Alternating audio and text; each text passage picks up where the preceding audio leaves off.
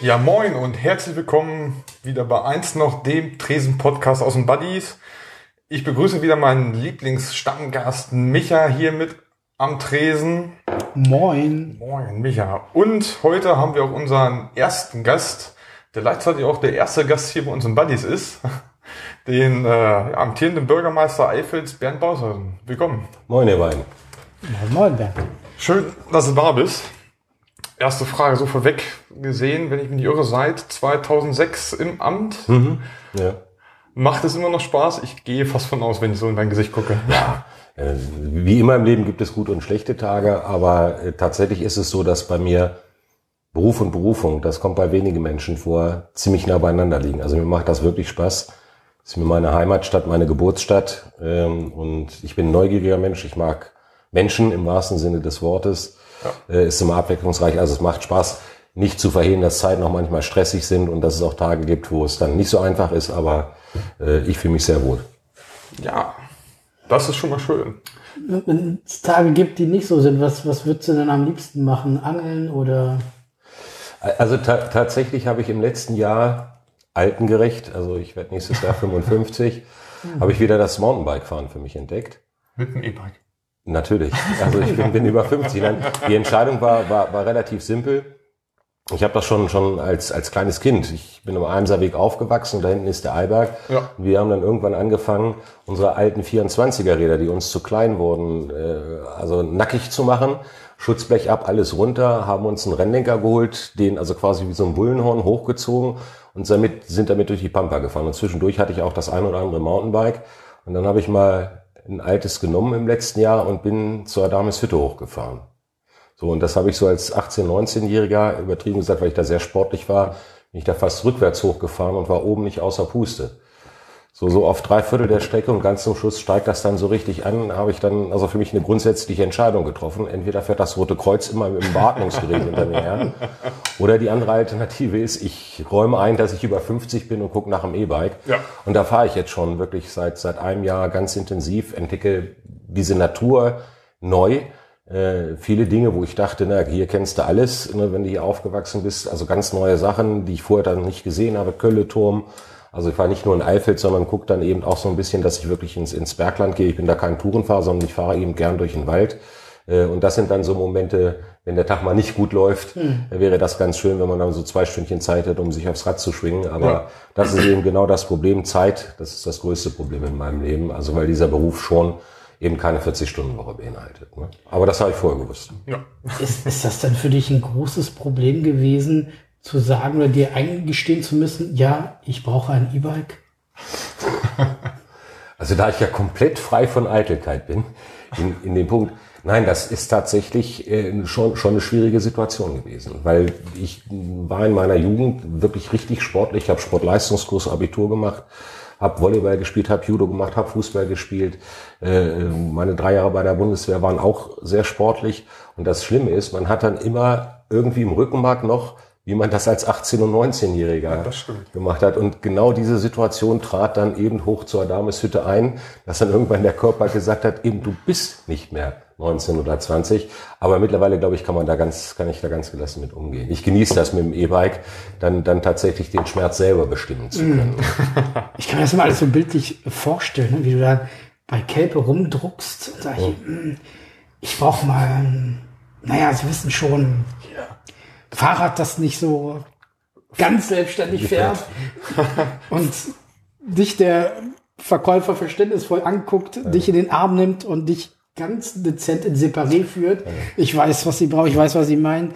Und dann sich selber eingesteht, ja, der Zahn der Zeit hat auch an mir genagt, ja.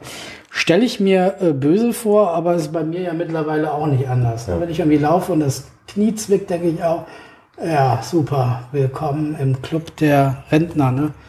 Ja. Ich habe mir jetzt sogar beim Wandern habe ich mir eine Bänderdehnung geholt, ich oh ja. Idiot. Das war nur so ein doofer Waldweg. Ja, äh, nicht geguckt so richtig, ne, nicht, nicht auf den Boden geguckt und dann auf einmal vertreten und ja. umgeknickt. Wups. Zack. Auf der Hälfte der Strecke. Ich habe mich dann noch über drei Kilometer gequält, oh. äh, schmerzverzerrtes Gesicht. Also ich glaube, das sah gut aus. Ja. Ja. Es gibt ja den schönen Spruch dazu, bist du über 15 hast keine Schmerzen, bist du tot. Ja, ja. Ne? Verdammt. Also ein Weckruf des Körpers. ja, der Flo hat das ja auch. Flo. Einmal Handball gespielt seit 30, naja, 30 nicht oh. ganz, 20, 25 Jahren wieder und gleich Achillessehne durchgerissen. Ah, ich glaube, es gibt auch so, so ein blödes Geräusch, ne? so ein ekliges. Ich, ich kann mir das auch, ah, ich gucke da auch nicht hin. Ich, ich kann mir das mal gleich so bildlich vorstellen. Ich hatte mal zwei Bänderrisse in meinem Leben. Und wenn du dann auf deinen Fuß guckst, der da im 90-Grad-Winkel steht, mir vergeht alles. Und wenn ich dann sowas irgendwie mal auf dem Foto sehe, ich kann nicht hingucken. Ne? Oder hier irgendwelche äh, Sportunfälle ne, bei Facebook. Man guckt ja trotzdem hin, weil man halt, ja, man ist schon irgendwie ein Spanner. Ne? Oh. Man will ja gucken, was hat der da gemacht. Ne? Und dann, wenn da ein Tennisspieler umknickt, oh, das sah so fies und dann zoomen sie das auch noch ran. Also ich bin kurz vorm Übergeben. Ich kann, kann echt sowas nicht, nicht ja. ab. Und OPs nicht angucken, ne, gar nichts. Bevor wir noch weiter in Redeschwall fallen, das Schandwort. Wir haben noch einige Zusendungen bekommen.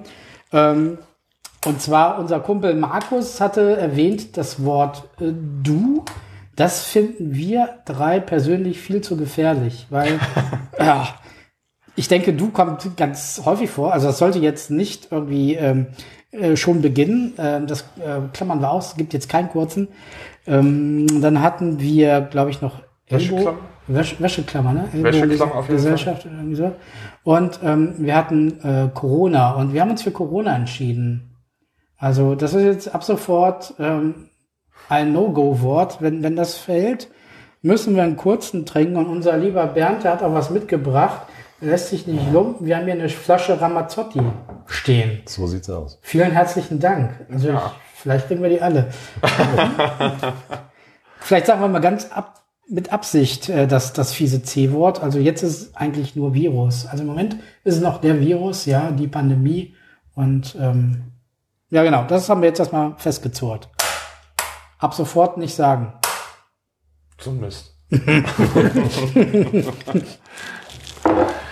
ja, was mich mal auch so ein bisschen interessiert, so Eifeld und jetzt auch in der langen Amtszeit, gibt's da ein Erlebnis oder eine Geschichte, die irgendwie hervorsteht, war sie extrem verrückt ist oder extrem lustig war? Oder gibt wahrscheinlich mehrere, aber gibt es so eine, die da vielleicht direkt in den Sinn kommt? Ja, lustig im, auf, auf mehreren Ebenen. Also wenn man, wenn man, ich war ja vorher, bevor ich jetzt 2006 angefangen habe, seit 2001 in der Verwaltung als, als stellvertretender Verwaltungschef. Natürlich gibt es anrührende Erlebnisse, es gibt auch, auch lustige Erlebnisse. Aber spannend finde ich immer solche Situationen, die sehr vielschichtig sind. Und das, was mich persönlich, muss ich tatsächlich sagen, neben vielen anderen, aber was wirklich das Highlight für mich war, erst einmal im Negativen, aber dann wieder, jetzt kommt die Schichtigkeit rein im positiven Sinne, war das, was wir hier in Eifel 2017 mit dem Hochwasser erlebt haben. Mhm. Also das steht ja nirgendwo im, im Beamtenrecht drin, dass, dass ein Bürgermeister mit seinem äh, Feuerwehrhäuptling, mit dem Michael Buß zusammen und seinem Ordnungsamtsleiter hier so eine Katastrophe im wahrsten Sinne des Wortes einigermaßen versucht zu beherrschen. Und ähm, das war sehr anspruchsvoll, hat aber auf der anderen Seite gezeigt, wie toll diese Stadtgesellschaft funktioniert. Und da gibt es eben dann tatsächlich ein, ein lustiges Ereignis. Also das fing ja am Sonntagabend schon an, problematisch zu werden. Und ich habe also dann tatsächlich bis Mittwoch insgesamt nur vier Stunden geschlafen. Schlafmangel ist echt, echt kein, kein gutes Ding in der Nummer. Sondern sind wir, also bin ich irgendwann durch die Stadt gegangen und äh, ich nenne das das fliegende Räumkommando. Ja. Da gab es also eine Gruppe von Jungs, Männern, etwas langhaarig, von hier an bis zum Hals tätowiert, die ein Pickup gefahren sind. Ne? Mhm. Und die sind also unten durch die Seelandstraße durchgebraust und haben im Fahren Sandsäcke verteilt. Ah. Und das sah, also das, das, das, das hätte auch ein schlechter oder ein guter Hollywood-Film sein können, wie die da hinten drauf saßen, also so, so ein bisschen in Rockermontur und, und dann im Fahren, aber sehr zielgenau, diese Sandsäcke rausgeworfen haben. Und ich stand dann da und dachte, du hast so wenig geschlafen, ist das denn jetzt wirklich real? Und bei der nächsten Lagebesprechung war der Fahrer mit dabei und hat es ausdrücklich bestätigt, dass ich da keine Vater Morgana gesehen habe. Also das war in, in, dieser, in dieser Anspannung, in der man da wirklich ja. steht war, war das so ein, so, ein, so ein ganz surrealer Punkt, der also wirklich dann, dann auch, auch locker gemacht hat in dem Moment. Und das war ganz wichtig, dass es also in, in diesen fünf Tagen auch Momente gab, wo, wo man Lockerheit erlebt. Also das, das war so ein ganz vielschichtiges Erlebnis und diese Situation 2017, also die beeindruckt mich heute noch in dem Punkt und wir haben ja danach das Highlight gesetzt, indem wir uns dann sehr lange überlegt haben, ob wir an dieser NDR-Sommertour teilnehmen, ja. wo wir uns dann hier alle als Hippies verkleidet haben und das war ein sehr langer Denkprozess und Diskussionsprozess bei mir in meiner Dezernentenrunde mit meinem Team zusammen und wir haben dann gesagt, also das muss sein. Wir brauchen jetzt ein Ventil, so schlimm das auch war. Und wenn man sich heute noch vorstellt, man sieht es ja in der Parkresidenz noch so ein bisschen, mhm. wie der Toni Anger ausgesehen hat, mhm. wie andere Teile. Also das sah ja wirklich aus wie, wie Dinge, die man nur aus dem Fernsehen kennt. Und wir haben uns dann bewusst entschieden dafür, dass wir dann feiern wollen und dass wir dann noch Sieger in dieser Sommertour gewesen sind und die Eifelder da und Eifelderinnen und die aus dem Leinebergland abgegangen sind ja. und einfach nur Spaß gehabt haben und wir ganz am Anfang auch noch unsere Feuerwehrkameradinnen und Kameraden da so ein bisschen abfeiern konnten, weil die haben wirklich Großes geleistet. Ähm, das, das ist schon, also dieses Jahr 2017 ist schon, schon eine ziemlich beeindruckende Nummer für mich. Also mhm. das, das wird mir, glaube ich, nie aus dem Kopf gehen. Das kann ich mir gut vorstellen. Ich weiß selber auch noch, wir sind dann auch da in, weiß gar nicht, wann sind wir von Frieden rübergekommen ja. zur Ablösung, dass die Kameraden ja mal zur Ruhe kommen. Ja, ihr habt uns unterstützt, Winzenburg war, war genau. da, Frieden war da. Und genau da fing's dann, die, die Kameraden aus Eifeld und Umgebung sind erstmal alle dann nach Hause. Ja. Die haben dann weiter Sandsäcke vorbereitet. Und dann fing's, dann fing das auf einmal an. Dann ging es nur noch ähm, ja, bei der Parkresidenz, dass ja. es unter Wasser steht. Und dann äh, stimmt irgendwas nicht. Hier ist ein Loch im, im Boden. Und ja. dann ging es ja auch auf einmal rund, wo wir dann auch irgendwie alle, die eigentlich irgendwo anders bei, äh, bei Bürgern waren und so ein bisschen den Keller mal wieder leer kriegen wollten oder auch ein bisschen ja. was verstauen wollten. Und dann waren wir nur noch alle wieder im Stadtkern, alles an Sandsäcken, was wir da hatten, irgendwie zusammen gemacht und dann ja. war auf jeden Fall auch eine sehr kurze und spannende Nacht. Das war, war insofern, wo du das ansprichst, also gerade die Parkresidenz, ich bin ja mit dem stellvertretenden Stadtbrandmeister da morgens um halb vier rein. Mhm. Und das war, war dann schon auch, auch auch, auch das ist so ein, ich bin, bin jemand, der so ein bisschen so ein, so ein kleines, so eine kleine Form von fotografischem Gedächtnis hat. Und das ist auch so ein Bild, was bei mir auf der Festplatte wirklich festgebrannt ist, wie wir da rein sind. Und da konnte man also noch vorne war schon, sag ich mal, das halbe Schienenbein Wasser. Und je weiter man hinten dann zum Speisesaal gegangen ist, desto weniger wurde es, ja. bis dann auf einmal von hinten, also über den Wintergarten, das Wasser reinkam. Und ich habe mich total erschreckt beim Reingehen, weil das so ein fremdes Geräusch war, was ich überhaupt nicht zuordnen konnte. Es ist das Wasser die Treppe runtergeknallt, schon in den Keller rein, wo dann nachher ja auch dieser Erdfall durch entstanden ist. Aber das Beeindruckendste war dann, dass Herr Rosser mit seinen Mitarbeitern ja die unten äh, wohnenden äh, älteren Menschen nach oben, oben evakuiert hatten. Und es war kein Strom mehr da. Ja. Und dann kennst du das ja vielleicht, also die Feuerwehrkameraden, die sehen ja auch so ein bisschen aus wie ein Michelin-Männchen oder ja. wie ein Alien, wenn sie dann ihren Helm aufhaben, ihre Leuchten dran. Ja. Und da saßen dann die alten Menschen, teilweise auch die Kriegsgeneration noch, für die das also, das merkte man auch, unwahrscheinlich anspannend waren. Also das sind, sind Erinnerungen, glaube ich, die bei dem einen oder anderen da hervorgerufen worden sind. Kein Licht, dann nur Taschenlampen dadurch, Staub, eine Geräuschkulisse, die man nicht kennt. Also das war schon, schon happig. Umso vor war ich, dass wir mit den Feuerwehrkameraden und Kameraden zusammen, ähm, mit dem Johannit, dann mit dem DRK, dann das Ding relativ schnell auch entfluchtet haben und keiner dabei zu Schaden gekommen ist. Also ja. weder von den Bewohnerinnen und Bewohnern noch äh, von, von den Feuerwehrkameradinnen und Kameraden oder von den Hilfsdiensten, die mit dabei waren. Wir haben die dann ja nach Gerzen in die Turnhalle gebracht also das sind so Dinge, die standen nicht im Plan drin. Ne? Nee, also weiß Gott. Also was gar nicht. Äh, beeindruckend fand ich auch und nicht nur beeindruckend, auch bewegend so dieser ganze Zusammenhalt, ne? das, äh, diese Hilfsbereitschaft und das fand ich schon sehr, sehr bemerkenswert und äh, ja auch nicht auch nicht selbstverständlich. Ne? Also da ähm, kann ich mir auch gut dran erinnern, dass irgendwie Nachbarn zu uns gekommen sind und ganz aufgelöst waren, geweint haben, weil so elementare Dinge nicht mehr funktioniert haben wie Strom. Mhm. die hatten keinen Strom mehr, alles ausgefallen und mhm. äh, wir haben dann halt äh, Wasser gekocht und Kaffee gemacht und etc. Und ähm, ja, das war schon echt, echt schlimm. Also wir sind glimpflich davon gekommen. Bei uns war halt nur der Keller so ein bisschen unter Wasser und einige Sachen äh, sind dann halt auch ja, entsorgt worden dann und natürlich auch so ein, so ein gewisser Schaden, der entstanden ist, aber es hielt sich noch in Grenzen, also kein Vergleich vielleicht zu anderen, denen es ja. vielleicht viel härter getroffen hat, das Ganze. Das war schon echt äh, ein heftiges Erlebnis ne, für uns alle. Ja, die Stadtgesellschaft hat aber funktioniert. Ja. Und das ja. ist, das ist etwas, ich habe das an der einen oder anderen Stelle schon gesagt und es ist heute und wir kriegen eine leichte Gänsehaut sogar. Äh, also da bin ich wirklich, wirklich stolz gewesen, hier Bürgermeister sein zu dürfen. Also mhm. das, was, was viel geklappt hat, die Pizza-Bringdienste, die für umsonst an die Holzer Straße ja. da geliefert haben, Kaffee, der rausgebracht worden, worden ist, das gegenseitige Helfen, als das Wasser weg war, wenn ich da so nur denke, dass man sich am Toni Anger da Richtung Gymnasium hoch, äh, dann, dann, ne, also da wurde nicht das eigene Haus gemacht, sondern ist man von hinten nach vorne in der Kolonne durchgegangen. Wir haben dann ja ziemlich schnell Container auch organisieren können.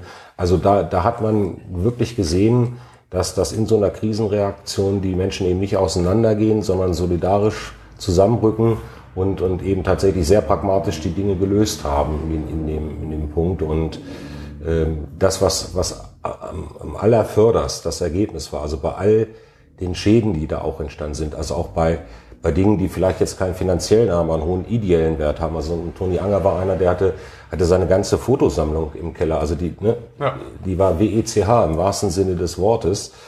In dem Punkt, aber am Ende des Tages ist wirklich ganz entscheidend gewesen, es ist kein Mensch schwer verletzt worden, es ist keiner ja. ums Leben gekommen.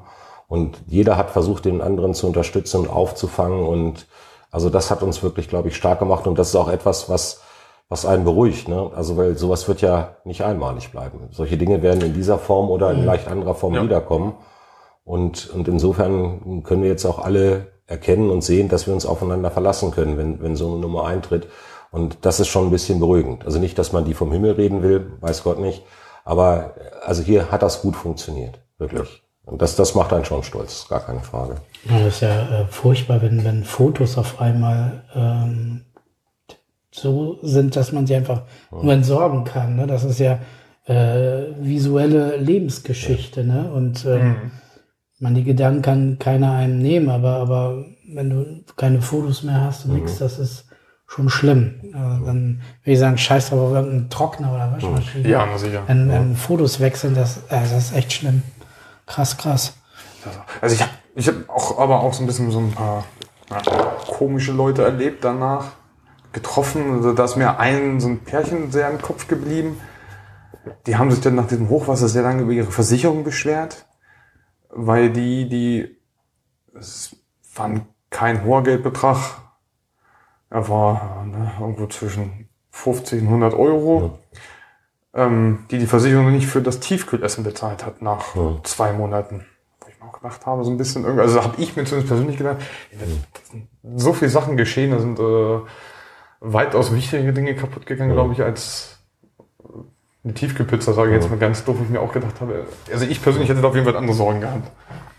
Aber da zeigen sich dann auch wieder die unterschiedlichen Charaktere, das ist gar keine Frage. Ne?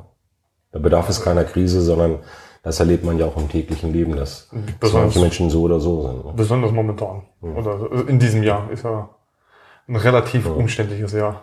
Also ich trinke Leute echt gern Ramazzotti, ne? Und der steht hier rum und ich habe also jetzt keine Lust, dass wir uns den die ganze Zeit angucken. Dann sage ich mal Corona, oh, mal sozusagen. Danke. Ne? Also okay. bevor es kein anderer tut. Ja.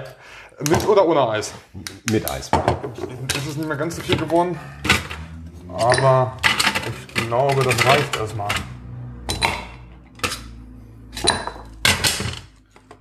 Aber wir gießen das Glas jetzt nicht voll, weil das überleben wir beim Nein. Mal, ne? Machen wir den. Drei, drei Viertel reichen. also, ich, ich, darf leider eh nicht ganz so viel. Also muss ich ein bisschen gucken. Danke, danke. Bei mir nagt das Alter auch so ein bisschen, obwohl ich eigentlich gar nicht alt bin so richtig. Ja, wie alt bist du denn? Äh, 33 das, war, das war noch Zeiten, ne? Aber, Könnte theoretisch dein Sohn sein. Der sitzt, Momentan ne? neigt so ein bisschen Bandschein, Bandscheibenvorfall und Mit 34 habe ich bei der Stadt angefangen, 2001. Ja. Das ist schon ein Stück her. Ja, wir haben es gesagt, jetzt machen wir das auch leer. Ja. Schön, dass ich hier sein darf. Sehr ja, gerne. gerne. Prost, Prost. Auf unsere lieben Zuhörer, auf unseren Gast, auf Dom und auf Nils Leopold, der das Schankwort ausgerufen hat. Und äh, Prost, ja, alle zusammen. Oh, hatte ich natürlich auch schon echt lange nicht mehr. Ne?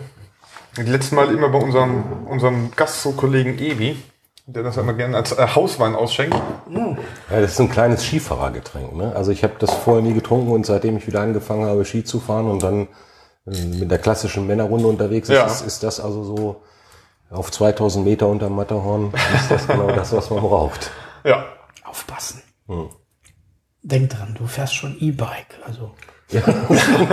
Gut. Ja, Im Winter mit den Skiern die Piste runter, im Sommer mit dem E-Bike. Ja. oh, ist lecker. Mhm. Gut gekocht. Hm? Ja, haben auch so ein bisschen, und nicht nur so ein bisschen allgemein jetzt um ja, aktuelle Themen oder sonst zu reden, mal so ein bisschen noch was einfallen lassen. Gibt ja auch gerne, gibt es im Radio ganz oft oder woanders Sachen so entweder oder Fragen. Mhm. Eine einfache wäre ja jetzt Bier oder Wein. Was wäre da deine Antwort? Wein. Ja, mhm. angenehmer Weintrinker? Also ich trinke ganz, ganz wenig Alkohol. Äh, ja. Aber, aber wenn ich, wenn ich dann mal, dann trinke ich gerne wirklich einen trockenen Weißwein. Ja. Hab da in, beim Skifahren ähm, in Südtirol Schreckmichel. Äh, ich werde von denen jetzt nicht gesponsert, aber das ist so einer, den man sich leisten kann, aber der, der wirklich gut schmeckt. Also einen schön trockenen Weißwein, der kalt sein muss. Ähm, das, das ist so, wenn es dann losgeht. Es gibt aber Momente, also nach dem Sport, nach dem Fahrradfahren, ähm, ist es durchaus auch so, dass ein Hefeweizen ja. den Durst anständig löscht. Ja. Da du ja äh, nicht so viel Alkohol trinkst, müssen wir die Chance ja nutzen. Wie sind denn die Corona-Zahlen derzeit im Land? du, also bevor ich antworte, gehe erstmal. Ich, ich mache ja, und das mache ich ganz bewusst, täglich, bis auf die Wochenenden, wo also vom Landkreis keine Zahlen kommen, mache ich ja eine Meldung. In Eifeld ist es tatsächlich im Moment was den Virus angeht, weil das müssen wir jetzt erstmal trinken, bevor wir dann ja. in die nächste Runde gehen, ähm, haben wir eine Zeit lang wieder eine Null. Aber am heutigen Tag äh, ist auch jetzt mittlerweile über Facebook und die Eifelder Zeitung auch durchgedrungen, hat es einen positiven Fall im Bereich der Realschule gegeben, mhm. zehnte mhm. Klasse, ein junger Mann, nicht aus Eifeld stammt, deshalb sind die Zahlen bei uns tatsächlich auch noch null. Aber da ist jetzt erstmal der ganze Jahrgang äh, in dem Sinne nach Hause geschickt worden. Am Wochenende habe also mit dem stellvertretenden Schulleiter Basti Wöhler gesprochen. Am Wochenende werden dann ähm, 26 Schülerinnen und Schüler und drei Lehrer getestet in dem Punkt. Und da muss man abwarten. Und das wird nicht der letzte Alarm in diesem Punkt sein, sondern wir ja. gehen in die kalte Jahreszeit. Lüften ja. draußen ist, ist relativ schwierig, äh, Dinge zu machen, auch im Unterricht. Also das wird uns noch weiter begleiten. Das Thema. Gehe ich auch stark von aus. So, aber wir hatten das Wort ja gesagt. Ja. Prost. Prost. Mal gut, dass ich zu Fuß da bin. ich auch. Ja. Dann so ein paar, entweder oder haben wir noch, machen wir hm. noch ein bisschen einfach weiter. Italiener oder lieber Grieche? Italiener. Okay. Dann lieber Pasta oder Pizza? Oder natürlich auch was ganz anderes? Man glaubt gar nicht, also es gibt ja so einen Vorteil, dass man bei Italienern kein gutes Fleisch bekommt. Doch. Aber bekommt man. Also gerne, gerne äh, ein Saltimbocca alla Romana. Mhm. Ja, lecker. Ja? Oder ein schönes Carpaccio. Das ist auch Gibt es übrigens äh, bei Domenico, also sorry, wieder Werbung, aber ähm, das ist wirklich das beste Carpaccio weit und breit. Und das sagt nicht nur ich. Ich, kann mich noch erinnern, als Domenico noch ähm, da seinen Laden hatte, wo jetzt das XXL-Restaurant ist. Da, da war er zuerst drin und da habe ich mal einen äh, russischen Geschäftsmann kennengelernt. Der war hier in Eifel für, für mehrere Wochen und er sprach sehr gut Deutsch. Und er sagte, er war schon auf der ganzen Welt. Er ist äh, so viel rumgekommen. Aber das beste Carpaccio, das er jemals in seinem Leben gegessen hat, ist hier in Eifeld. Und ähm, das soll schon was heißen. Also das war halt schon ein Feinschmecker. Und ähm, Ich find's auch mega lecker. Ich habe auch überall schon probiert. Also Carpaccio wirklich bei Domenico, da kommt keiner ran. Ich war sogar mit in Hildesheim im Thunderfalk, habe ich mal probiert. Nee, das kannst du nicht.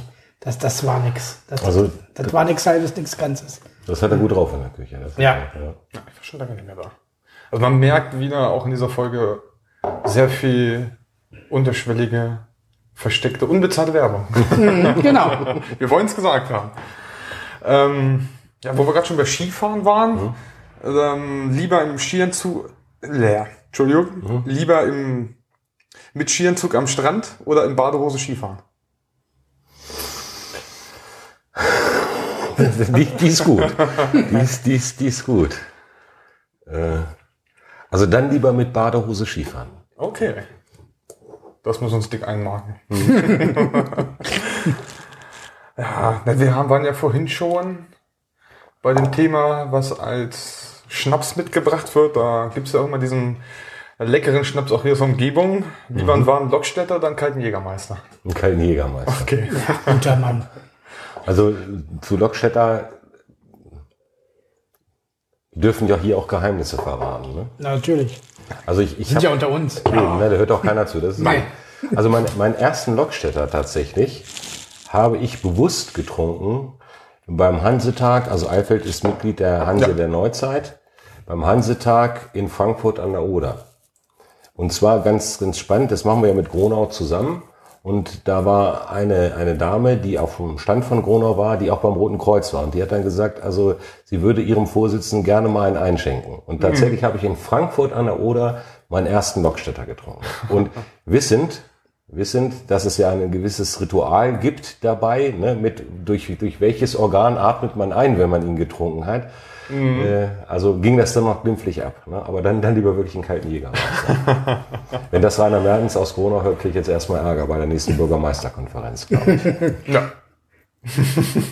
Damit auch noch mehr Geheimnisse ausplaudert, wollte ich noch mal fragen, also wie ist denn so deine Prognose betreffend äh, zukünftiger vielleicht Corona-Zahlen in Alfeld? Also meine Prognose. Ich, ich muss mich bei der Runde gerade ein bisschen zurückhalten, sonst Gut. Aber ich, ich, ich schenke mal nach. Also mir Ja. hat das Wort ja gefallen. noch ein Eiswürfel. Ja, gerne, gerne. Das kriegen wir hin. So, kann ja nicht sein, dass ich die Flasche wieder Ja. Ja, also die, die sollte ja hier bleiben.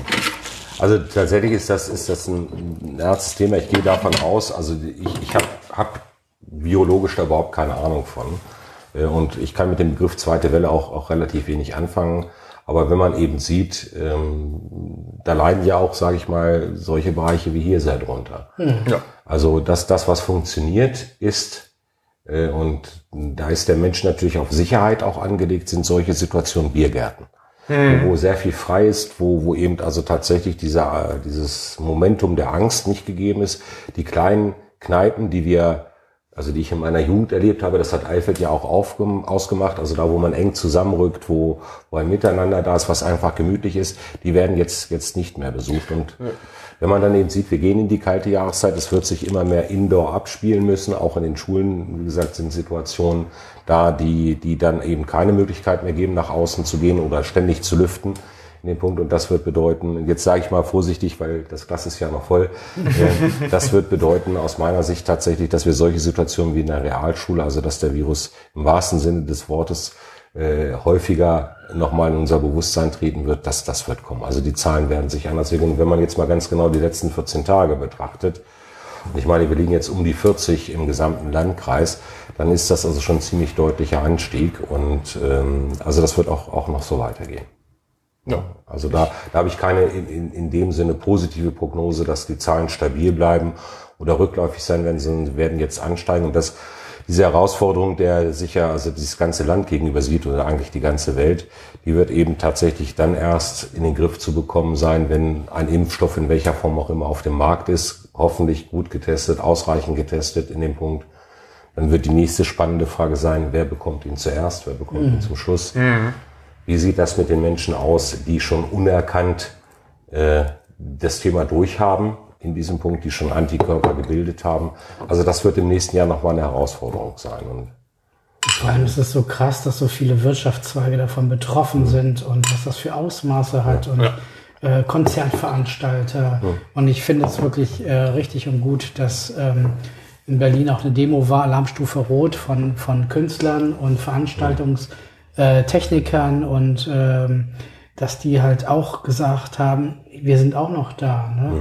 Und ähm, diese Branche, die darf man ja nicht außer Acht lassen und auch nicht ähm, ja, vergessen. Und ähm, vor allem, ja, das ist ohne Zweifel Kultur, ist systemrelevant. Ja. Und was damit alles zusammenhängt. Und das sind ja auch riesen Wirtschaftszweige, die man nicht vergessen darf. Zum Beispiel allein die Kategorie ähm, Rock in Deutschland.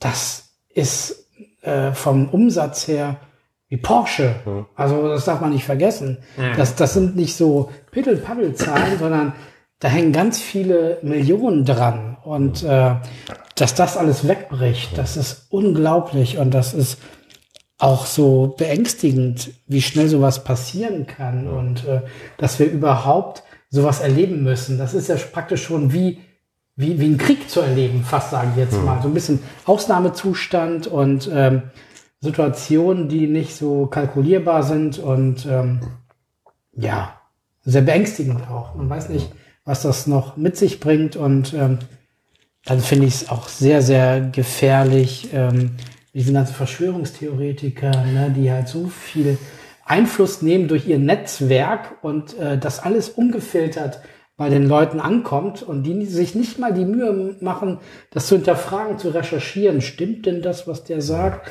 Mhm. Die ballern da mit Zahlen um sich und wenn man dann mal genau unter die Fassaden guckt, ist das als Mumpitz. Mhm. Ne? Und also, das, ist, das, das ist eine Tendenz in der Gesellschaft, die, die, die ich auch mit Argwohn beobachte.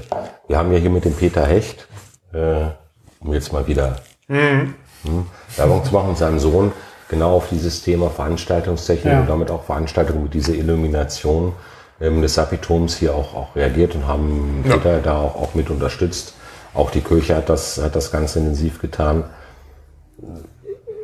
Es ist ja immer die Frage, ist das Glas halb voll oder halb leer? Und, und meine Schlussfolgerung daraus ist, wie immer im Leben ist es ja manchmal so, dass man Dinge erst wertschätzt, wenn man sie nicht mehr hat. Ja. Also wenn man Dinge, ne, also wenn wir die Möglichkeit haben, übertrieben gesagt, am Wochenende uns zu entscheiden, gehen wir auf sechs oder sieben Konzerte. Mhm. In dem Punkt, dann, dann ist das was Normales und es wird dann in Anführungsstrichen auch gewöhnlich. Und, und jetzt stellt man eben fest, wenn man eben nirgendwo mehr hingehen kann, und ich bin ja auch äh, im Ehrenamt Vorsitzender der Kulturvereinigung mhm. hier in Eifeld und das funktioniert eben nicht mehr so einfach. Man sieht eben auch Eifelder Firmen nicht, nicht irgendwo, sondern hier tatsächlich vor Ort, die darunter ganz extrem leiden und äh, die sich auch eine Frage stellen müssen, schaffe ich eigentlich die Zukunft in dem mhm. Punkt? Ja. Also das, das ist dann schon spannend. Insofern bin ich aber auch ein Mensch, der immer so ein bisschen darauf guckt, ist das Glas nicht auch halb voll? Und meine Hoffnung, und ich, ich führe tatsächlich so ein kleines Tagebuch, jetzt nicht in dem Sinne, dass ich also jeden Tag reinschreibe, äh, wie meine Laune war, sondern so, so Ideen für die, für die Zeit danach, ganz einfach. Mhm. Was, was wird auf einmal wichtiger? Und, und, und, und was muss man vielleicht auch in der Zukunft etwas mehr unterstützen? Und da sagst du mir hier vollkommen zurecht, also Kultur ist, ist ein komplett unterschätzter Begriff, weil es eben auch normal ist. Wenn man ja. zu, zu Zeiten außerhalb, ich habe mein Glas noch nicht, der, sonst hätte ich das Wort jetzt wieder gesagt. War die Zeit. Ja, lass mal. Also ich, ich merke das schon als jemand, der eher zurückhaltend mit Alkohol umgeht. Lass mal sehe ich jetzt als Steilvorlage. Ja. Gut. Wenn man, wenn man aber so, so, so, so ein bisschen guckt, ähm, vor Corona-Zeiten, jetzt habe ich es doch gesagt, also ich gehe es gleich nochmal nach, vielen Dank. Der Alkohol hinterlässt seine Wirkung. Ähm, Juhu. Haben wir Situationen gehabt, wenn man mal den Veranstaltungskalender im Leinebergland übereinander gehalten hat, und das machen ja wenige Leute, dann hat man hier wirklich fast 365 Tage im Jahr, kann man jeden Tag eine Veranstaltung in dieser Region mhm. besuchen. Das können wir eben jetzt nicht mehr.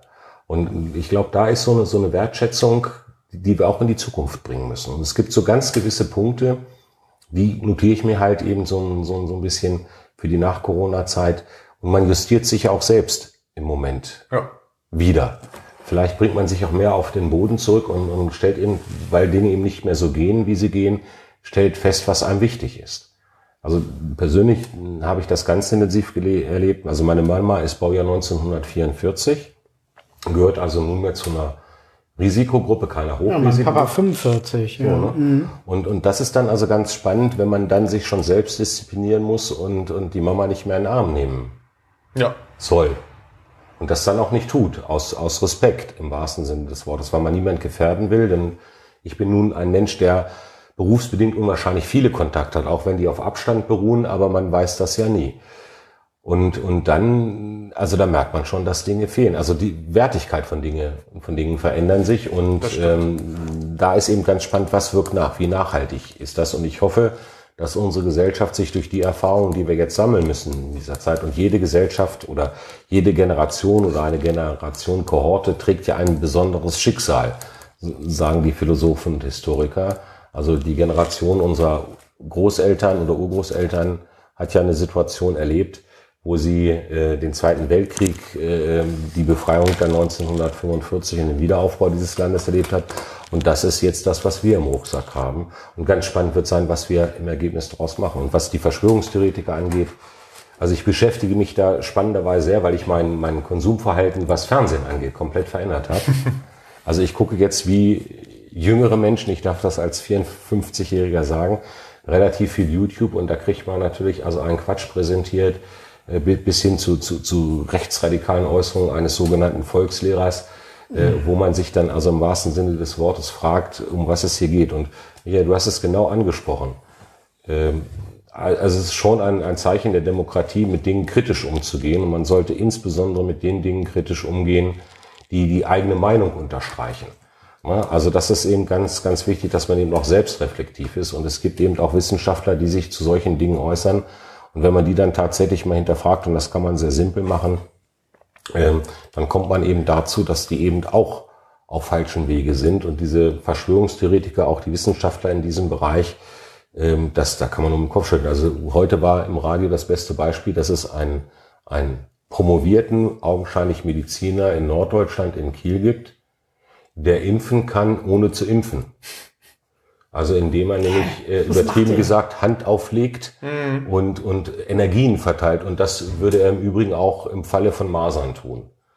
Ja, also ähm, wenn man wenn man das dann hört und also da, da es gibt viele Dinge zwischen Himmel und Hölle, die wir nicht sehen, das ist gar keine Frage. Aber hier sprechen wir am Ende des Tages darüber, dass insbesondere Risikogruppen wie ältere Menschen, also wie meine Mama und ihr Lebensgefährte, gefährdet werden können. Und wenn die Leute immer sagen, wieso die Krankenhäuser sind doch leer, das ist so eins der Standardargumente. Ja. Sag ich, lasst uns doch froh sein. Das bedeutet doch, dass wir vernünftig agiert mhm. haben, dass wir das im Griff haben hier. Das, solchen Typen wünscht man echt Masern. Das, das Diese ganzen juckenden Pusteln, die sollen alle auf seinen Penis. Das ist, glaube ich, auch dieses starke Problem, dass äh, Deutschland es bisher gut in den Griff bekommen haben, dass so irgendwie eigentlich alle zusammengehalten haben, das irgendwo ineinander gefasst hat. Und dass man halt bei uns keine Auswirkungen so stark gesehen hat wie in Italien, wie in Spanien oder wie in New York. Und deswegen, aber viele denken, ah, da waren Krankenhäuser richtig in Deutschland, guck doch mal hin, die sind das, alle leer. Das kann doch alles nicht wahr sein. Ja, das, das hebt uns halt von der Welt ab. Angela Merkel, unsere Bundeskanzlerin, ist halt Wissenschaftlerin. Und Donald Trump, wen haben die zu, als äh, äh, regierender Präsident? Einen idiotischen Clown. Ja, dann ist doch alles gesagt. Ne? Ja, obwohl ich mir bei ihm ja auch gerade nicht sicher bin, äh, soll er ja positiv sein oder ob das auch nur so ein bisschen ist, weil gerade der Wahlkampf anfängt, in eine krasse Runde zu gehen. Daran habe ich auch gedacht. Das Ganze ist bestimmt irgendwie Fake News, der hat sich das nur ausgedacht und präsentiert sich dann, ja, ich hatte ja nichts. Und, der hätte äh, schon zugegeben, hat es. Ja, er hat ja gesagt, dass er es hat, ja. aber von den Symptomen her ah, meine ich, okay. ich hatte ja nichts. Nee. Und es kann ja so schlimm nicht sein. Und hat dann, der Pressesprecher heute aber auch schon rausgegeben, dass er Symptome hat. Leichte Symptome soll er, soll er ja. haben. Also, um da nicht auch in die Verschwörungstheorie abzugleiten, aber wenn man sich mal auf dieses Niveau begeben will, er sagt ja auch immer, äh, es wären schon Wahlzettel im Rahmen der Briefwahl mit dem Namen Donald Trump in, ja. in Gräben gefunden worden mag das auch ein taktisches Mittel äh, sein, dann durch den Supreme Court irgendwann feststellen zu lassen, dass die Wahl dann doch nicht so gelaufen ist, wie sie im Ergebnis zeigt. Also ich will da, nicht, will da wirklich nicht spekulieren. Ähm, und ich habe auch eine persönliche Meinung zu Herrn Trump. Ich habe mir dieses äh, Trump-Biden-Duell in Anführungsstrichen angeguckt. Ja. Äh, also tatsächlich dann, dann durchgehend und ähm, ich, ich stelle mir immer vor, in, in so einem Duell jetzt in der Vergangenheit Merkel Schröder oder oder sonst irgendetwas würden die so auftreten, äh, ähm, wobei mir am meisten leid muss man wirklich sagen der Moderator getan hat. Also äh, Trump hat ja hat ja mehr mit dem Moderator sich auseinandergesetzt als mit Joe Biden und genauso ja. gut umgekehrt. Mhm. Das das ist eine andere politische Welt, die wir da erleben und ich glaube, da kann man mit mitteleuropäischer Erfahrung äh, ähm, kann man das auch gar nicht nachvollziehen. Entscheidend ist aber und ähm, das ist etwas, wo, wo Europa auch, glaube ich, einen Lerneffekt hat. Wir haben bis, bis dato die Vereinigten Staaten auch durch unsere Presseberichterstattung immer folgendermaßen wahrgenommen aus meiner Sicht. Es gibt die Ostküste, die sehr europäisch geprägt ist. Mhm. Und dann kriegen wir was aus Hollywood, aus der Westküste, also aus Los Angeles im Grunde genommen und Umgebung ähm, kriegen wir mit äh, und aus San Francisco. Aber dass dieses unwahrscheinlich große Land dazwischen unwahrscheinlich viel hat. Ja und dass, dass da auch im wahrsten Sinne des Wortes Menschen leben, die, die eine andere äh, Sichtweise auf die Dinge haben, also gerade die evangelischen äh, Klerikalen in diesem Bereich, die, die ja so wertkonservativ sind, das ist etwas, was, was Trump uns vorführt. Und was auch ein Lerneffekt ist, also dass Amerika eben nicht nur aus Ost oder die USA nicht nur aus Ost- und Westküste bestehen, sondern genau aus diesem Bereich mittendrin. Und das sind ja auch die Wähler, die ihn das letzte Mal durch dieses etwas abstruse Wahlsystem, was sie da drüben haben mit den Wahlmännern, eben dann zum Präsidenten gewählt haben. Mhm. Meine, ist ja für uns Mitteleuropäer vollkommen unverständlich, dass Hillary Clinton, die effektiv die meisten Stimmen bekommen hat, nicht Präsidentin geworden ist, weil dieses Wahlmannsystem ja. eben so, so geregelt ist, dass man eben die Swing States gewinnen muss. Und dann gibt es Staaten, die grundsätzlich fest sind für die eine oder andere Seite. Also das ist schon putzig. Persönlich kann ich kann ich nur hoffen, also ohne da Partei zu ergreifen, ja doch, ich ergreife einfach Partei, das ist, ist gar Völlig keine Frage. Also noch, noch, noch mal vier Jahre, äh, also Nein. das wird mir dann abends bei, bei YouTube zu schwer. Ja, genau. also das, das, das schaffe ich ganz einfach nicht mehr in, in dem Punkt und äh, es geht eben darum, eine ausgewogene Politik zu machen und für mich vollkommen unabhängig, was, was da passiert, ist ein ganz, ganz entscheidender Punkt, weil man damit auch die Zukunft negiert. Das ist der Ausstieg von Trump oder der US-Regierung oder der USA insgesamt aus dem Pariser Klimaschutzabkommen. Mhm. Das ist ein Punkt. Also bei allem, was die da innerstaatlich zu regeln haben, in dem Punkt, da kann ich eine Meinung zu haben. Aber dieses Klimaabkommen, das Obama da mit, mit begleitend auf den Weg gebracht hat, das ist, das ist immer ja noch zu wenig für das, was uns erwartet. Aber es ist zumindest ein Anfang. Und da auszusteigen, äh, ja. in dem Punkt, da muss ich dann sagen, also das ist dann, dann nicht nur etwas innenpolitisches, sondern da hat er eine Entscheidung auch im wahrsten Sinne des Wortes für die, für die anderen getroffen und das ist eben im wahrsten Sinne des Wortes auch nicht in Ordnung. Also meine das Assoziation ist, wenn ich irgendwie, äh, ja, Donald Trump höre, ist gleich irgendwie mit dieser Comedy-Serie äh, Little Britain. ich, ich verbinde ihn mit Little Britain. und Johnson aus England gleich dazu. Die beiden. Also, das, könnten, das könnten auch Brüder ja. sein. Ne? Ja. So. Aber sie haben zwei unterschiedliche Friseure. Ja. Ganz augenscheinlich. Dann hast du noch entweder oder Fragen. Ähm, ja, okay. Bier ist jetzt nicht das Hauptgetränk der Wahl, mhm. schon gemerkt, aber äh, lieber ein schlechtes Bier in einer guten Kneipe oder ein gutes Bier in einer schlechten Kneipe? Das ist schwierig. Also wir können hier beides nicht bieten, aber. Also li lieber, lieber ein schlechtes Bier in einer guten Kneipe, wo man, wo man mal gute Kneipe zu definieren hätte. Ne? Ja. Was ist denn für dich eine gute Kneipe? Also ich, ich, ich lasse das Wort jetzt mal ganz bewusst aus, ja. Äh, weil, weil sonst wird das Interview mm, oder das Gespräch etwas. Dann sage ich es einfach. Was meinst du denn? Steigen in den USA noch die äh, Corona-Infizierten? Ja, ja. Bis nächste ich, Woche wahrscheinlich, ja. Hättest du jetzt noch sagen können? Du, du legst es drauf an. Nein, Vielleicht erfahren wir dadurch noch, noch ein paar mehr Details aus deinem Tagebuch. Du hast Bernds Tagebuch angesprochen. Ja, ja. Wir sind gespannt, was da noch so drin steht. Hätte ich es mal nicht gesagt. Ne? Nein. Äh,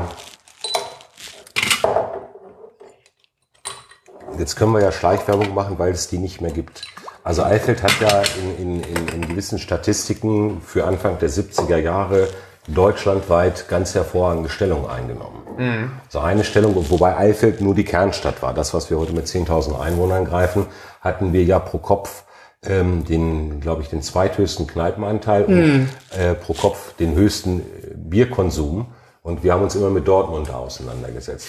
Also diese Freizeitkultur, die ich als, als, als junger Mann kennengelernt habe, als Abiturient, wir haben so ein kleines Spiel gemacht zum Abitur. Also jeder ist aus seiner Richtung auf die Kernstadt, also auf den Wald zugegangen Ja. und musste dann an jeder Kneipe bis zum Marktplatz ein 03 Bier und ein Korn trinken. Ne? Und äh, also ich, ich will es mal sagen, also es ist auch im Übrigen verjährt, das Ganze hat 1985 stattgefunden. Also dass es keiner mehr geschafft hat, ähm, also durchaus gerade zu gehen, sondern wir haben alle eine gewisse Schlagseite gehabt. Und das und wir waren im Training im Übrigen in der Zeit. Ne? Also Abi war durch und wir haben, haben es uns gut gehen lassen. Und für mich war diese Kneipenkultur, das ist etwas, mit dem ich groß geworden bin. Also eine Form von Kommunikation. Und da war es dann auch, auch egal, ob das Bier mal nicht so gut war, sondern es waren die Menschen, äh, es, es war das Ambiente, es war der Wirt, der unwahrscheinlich viel in, in Kneipen ausgemacht hat.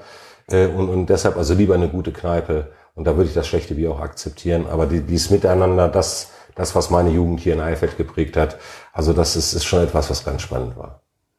Ja, das sehe ich auch so. Also ähm, man geht immer zum Wirt. Man geht niemals in die genau, Kneipe, man ja. geht immer zum Wirt. Man geht immer zu Fredo. Ne? Ja, genau. Und, und, äh, meine Oma hatte ja damals auch eine Kneipe in, in Alfeld, das, äh, die Gaststätte Neptun, ehemals äh, ja, gegenüber vom ehemaligen Hallenbad. Und äh, da war das ja auch so. Also ähm, alle sind hin, weil Oma, also Mutti hieß sie, in aller Munde sich um alle gekümmert hat und für alle ein Ohr hatte. Und da kamen sie wirklich aus, aus allen Gesellschaftsschichten und die Leute vom Landkreis haben dann ihre Mittagspause verbracht, haben halbes Hähnchen gegessen und Erich Dammann mit seinen Fahrschülern jedes Mal. Ne? Also es war schon eine, eine tolle Zeit damals und ich bin froh, da mit groß geworden zu sein mit dem Ganzen. Und ähm, ja, war schön. War echt eine schöne Zeit damals. Es war mehr als Kneipe. Ne? Es war mehr als Kneipe, ja. Das, das, das ist ein Mikrokosmos gewesen, äh, der, der gelebt hat in, Ja. in jeder Richtung. Und diese Kultur, das merkt man ja leider, äh, die, die, ist, die ist verloren gegangen. Äh, Dinge verändern sich, das ist ganz klar. Junge Menschen kommunizieren ganz anders, aber ja, werden wir jetzt gerade sentimental, was unsere Kinder Ja, wir sentimental, ja. wir, haben- wir haben vorhin über Zipperlein gesprochen. Ja, über E-Bike. Ja, hier Leute, Prost. Prost, Prost. Prost. Nein. Aber es hat sich stark verändert. Besonders in den letzten zehn Jahren, zwölf Jahren finde ich nochmal sehr extrem stark. Da ist alles irgendwie, ja, von, zumindest von den jungen Menschen habe ich immer das Gefühl, die sind alle so in die Großstädte relativ ausgewandert. Und wenn es nur am Wochenende zum Feiern ist und so eine Kneipe, wenn man sagt, oh, wollen wir uns mal eine Kneipe setzen, das war vor ein paar Jahren echt irgendwie so ein, haben wir alle den Setz angeguckt, wie eine Kneipe sitzen. Da kann man gar nicht tanzen, da kann man, da kann man das nicht, kann man das nicht. Ich sage, ja, doch, kann man schon. Wir müssen halt nur mal alle hingehen. Genau. Und deshalb ist das Projekt hier, finde ich, auch, auch, auch ganz spannend. Ähm, wobei man eben auch ganz fairerweise sagen muss, wenn man heute sich mh, die, äh, auch ein blödes Wort, ne, die Jugend anguckt, also die ist weitaus mobiler, als wir das Mitte der 80er Jahre waren. Und, und für uns war es dann eben gang und gäbe. Also sind wir, also für uns war, eine, war es eine Besonderheit, einmal im Monat vielleicht am, am Samstagabend in die Buggy zu fahren nach Hannover. Das, das war schon unwahrscheinlich was Herausragendes. Und, und sonst haben wir immer Fahrgelegenheit zum Checkpoint gesucht. Ja. Und wenn die nicht da waren, dann haben wir jeden Tag die Kneipen unsicher gemacht, bis Fredo dann gesagt hat, also jetzt ist äh, eine gewisse Uhrzeit, die dürfte jetzt mal nach Hause gehen.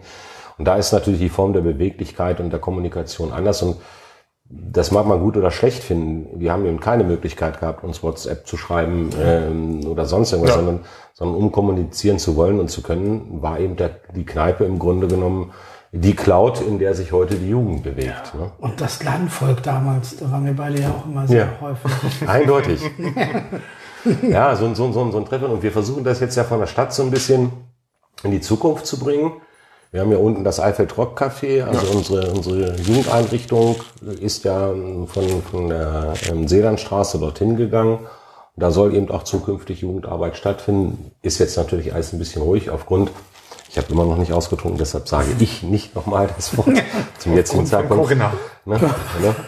Und äh, äh, da versuchen wir Dinge auch mit ihnen zu tun. Aber diese Kneipenkultur tatsächlich, die hat sich ganz erheblich verändert. Möglicherweise ist es aber auch so, dass auch da Corona nochmal eine Situation schafft, wo man auch ins Nachdenken kann. Ich habe es bewusst gesagt. Ich habe das, das, das Schlimme ist, also wer, nochmal, wer hat sich dieses Wort ausgedacht? Nils, Nils Leopold. Leopold. Nochmal liebe ja. Grüße. Ja, Nils, ähm, das, das Schlimme ist, das beschäftigt uns ja als Stadt. Und ich glaube alle, aber so eine Verwaltungsbehörde insbesondere, also eben seit Februar, März. Und das Wort ist mittlerweile so festgebrannt, äh, dass das Regulativ im Hinblick oder die Strafe darauf trinken zu müssen, also noch keine Bremswirkung erzielen. Du hast mir auch äh, Corona das Wort tätowieren. Mal gucken. ja. Trink erst mal aus, bevor ich nachschenke. Ja.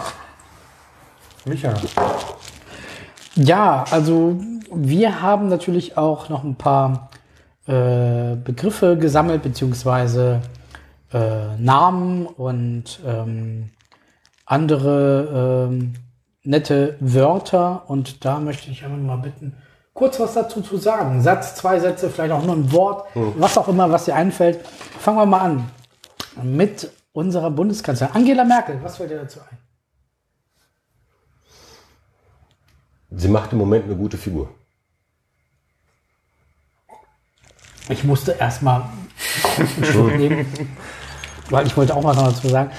Ja, macht sie und ähm, ich denke mal, unter diesen äh, Bedingungen, die wir jetzt haben, sowas hat Deutschland in der Form ja noch nicht erlebt und wir können froh sein, ja. dass sie diese Besonnenheit ja. hat ähm, und das so toll gemanagt und gehandelt hat, das Ganze.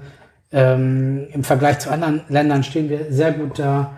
Und ähm, das zeichnet natürlich auch aus, dass wir halt eine Wissenschaftlerin haben als Bundeskanzlerin, die äh, auf Wissenschaftler hört und auf keine äh, YouTube-Protagonisten äh, äh, und ähm, da wirklich auch ein äh, ja, Zeichen gesetzt hat und gesagt hat, ja, also wir machen das, was äh, für sinnvoll erscheint, was wichtig ist, was notwendig ist, um äh, uns alle zu schützen. Und ja. ja, Hut ab. Und ich denke, sie hat einen wirklich sehr guten Job gemacht. Ja, ja finde ich durchaus. Ja.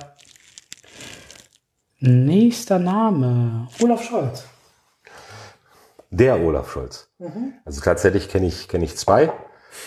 Aber es ist der. Einmal den Vizekanzler und dann tatsächlich einen, einen ehemaligen Kameraden der Bundeswehr. Ich meine den Vizekanzler. Ich, ich ahnte es in, in dem Punkt. Ähm, also schon ein Mensch, dem ich vertraue. Ähm, ein Mensch, der, wir waren vorhin bei Angela Merkel und er ist ja nun in, in der großen Koalition der Vizekanzler, der diesen Kurs auch mitträgt und unterstützt. Ähm, ein, ein Mann mit sozialdemokratischem Herz, das aus meiner Sicht und meine Parteizugehörigkeit ist ja äh, relativ deutlich, das könnte er noch etwas deutlicher zeigen. Mhm. Er wird es hoffentlich, also auch im Hinblick auf die anstehende Bundestagswahl. Also meinst du, noch kann er nicht Kanzler? Da fehlt so das i-Tüpfelchen. Doch, also ich, ich glaube, Scholz, Scholz, das ist, das ist unumstritten. Ich meine, das hat er in Hamburg auch bewiesen. Mhm. Äh, nun ist Hamburg gleich kleiner als die Republik, aber die Strukturen sind, also ich glaube schon, dass er, dass er Kanzler kann. Ähm, der, der, der, der Punkt ist, also der Hanseate an sich ist ja etwas zurückhaltend, aber wenn man den, den letzten Hanseaten in Verantwortung in der Bundesrepublik sieht, dann ist das Helmut Schmidt, äh, bekanntermaßen ja auch jemand, der aus Hamburg gekommen ist. Ja ähm, schlussendlich ist, ist es so, dass, dass Scholz auch in Regierungsverantwortung steht. Aber ich glaube, es ist für alle Beteiligten auch wichtig, wer immer dann auch äh, im Bereich der CDU, CSU die Kanzlerkandidatin oder der Kanzlerkandidat dann wird, dass man eben tatsächlich eine Wahl hat. Und eine Wahl bedeutet am Ende des Tages, dass sich Dinge auch voneinander unterscheiden müssen. Mhm. Und insofern wäre mein Wunsch für den Wahlkampf, wenn er mich denn hört, lieber Olaf, äh, allein um es den, den, den Wähler dann auch transparenter zu machen, dass er sein sozialdemokratisches Herz noch mehr nach außen. Wir, schick, wir schicken ihm einen Link per E-Mail, dass er so Das ist hervorragend. Da bin ich auf den Rückruf gespannt, den ich dann bekomme. Bevor ich zum nächsten Namen komme, äh, muss ich nochmal auf die Zeit hinweisen. Ähm, wir sind so ein bisschen unter Zeitdruck. Das heißt, erstmalig in unserer Podcast-Geschichte ja, gerade begonnen. Ja. erst, die zweite, erst die zweite Folge. Mhm. Ähm, machen wir zwei Teile. Weil, ähm, weil ganz einfach, äh, wir sind jetzt so im Redefluss, wir, wir machen äh, einen Teil, den machen wir gleich fertig mit dem nächsten äh, Namen, den ich dann nennen würde und dann ähm, beginnen wir dann mit mit der zweiten Aufzeichnung machen dann einen zweiten Teil von. So machen wir das. Ne?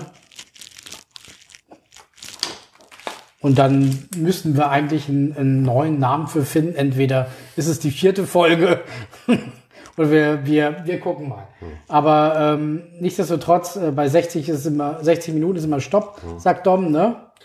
Ja, wie lange geht doch. Letztes Mal, es kam so ein bisschen, wir hatten ein bisschen Überlänge, wir waren auch sehr im Rede, Redefluss und waren dann bei anderthalb Stunden und das war dann doch schon ein wenig lang. Wir hatten uns eigentlich auch mal als Ziel gesetzt, 45 bis 60 Minuten, deswegen. Aber heute ist ein besonderer Tag und deshalb ähm, machen wir dann bei 60 Minuten Cut und äh, setzen dann fort.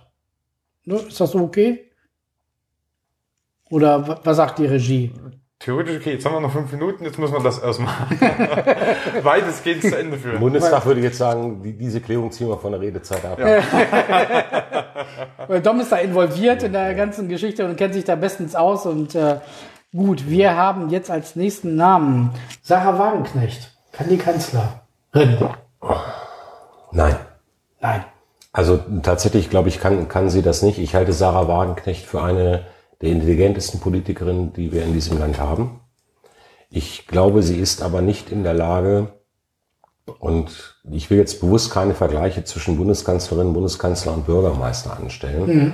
Aber diese Ämter unterscheiden sich schon, insbesondere wenn man Koalitionen zu bedienen hat, dass man eine Klammer setzen kann. Und ich glaube, dass das kann sie nicht.